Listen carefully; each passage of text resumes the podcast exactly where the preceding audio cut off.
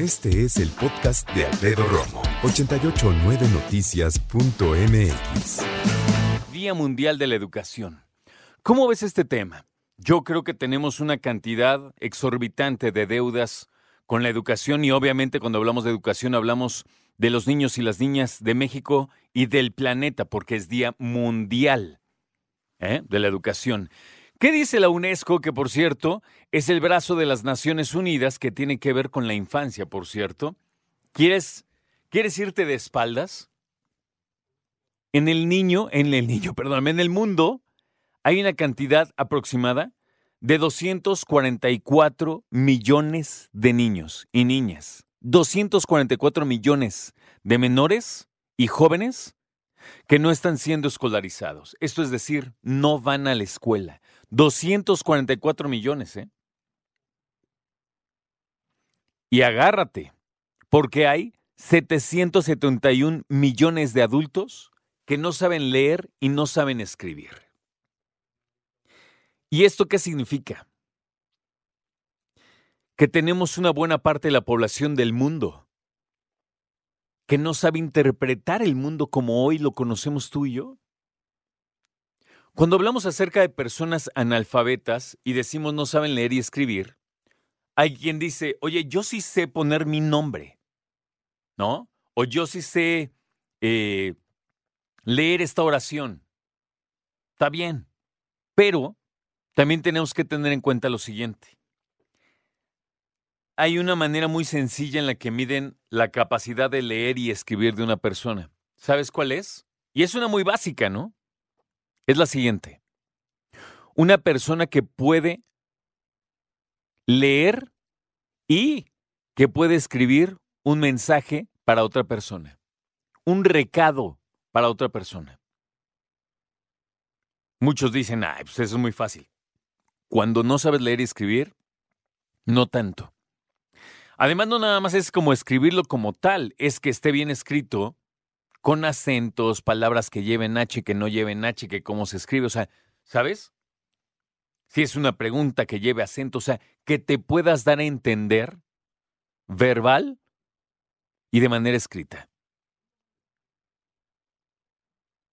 Imagínate, 770 millones de adultos no saben leer y escribir en el mundo. Para que te des una idea, Estados Unidos más o menos tiene 330 millones de habitantes dos veces Estados Unidos en población. Es impresionante. Impresionante. Quieren dedicar, según la UNESCO, este quinto Día Internacional de la Educación a las niñas y mujeres de Afganistán, que se ven privadas de su derecho a aprender a estudiar y a enseñar. Desde que salió Estados Unidos de Afganistán, ¿te acuerdas de esa guerra? Bueno, salieron y luego, luego, los ultras tomaron el control y volvieron a someter a las mujeres otra vez. En fin. Yo quiero que platiquemos diferentes puntos interesantes. Me gustaría saber, y te lo pregunto con todo respeto, por ejemplo, ¿cuál es tu máximo grado de estudios? Otro punto importante. La educación que te dieron hasta la secundaria ¿Te parece satisfactoria hoy que ya eres un adulto, una, mujer adulto, un hombre adultos? ¿Aprendiste en primaria y secundaria lo que consideras que hoy es importante y necesario? ¿Lo que a lo mejor tus hijos sí saben hoy? Tú puedes decir a lo mejor, oye, yo no aprendí inglés, ¿no? Y muchos dirían, ay, pero pues es que esa es otra lengua y es punto y aparte. Bueno, estaría bueno por lo menos tener las bases del inglés. Saber conjugar dos verbitos, una cosa así, decir unas frases, pues no estaría mal. Y tú dirías, bueno, Romo, primero lo primero, ok. ¿Tú consideras que terminando secundaria sabías leer y escribir muy bien? Muy bien sintaxis, gramática. ¿Sabías? Porque muchos terminamos aprendiendo después, en la prepa, en la universidad. En la universidad, en donde tenías tres errores, te decían este examen ya no pasa, o sea, cuestiones más exigentes, ¿no?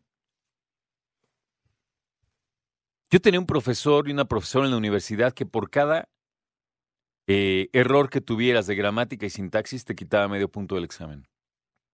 Tenías dos, ya no sacabas diez. Qué manchado. Pues es que a veces la única manera de aprender es siendo muy exigentes. Y ser exigentes no es ser mala onda, es ser exigentes.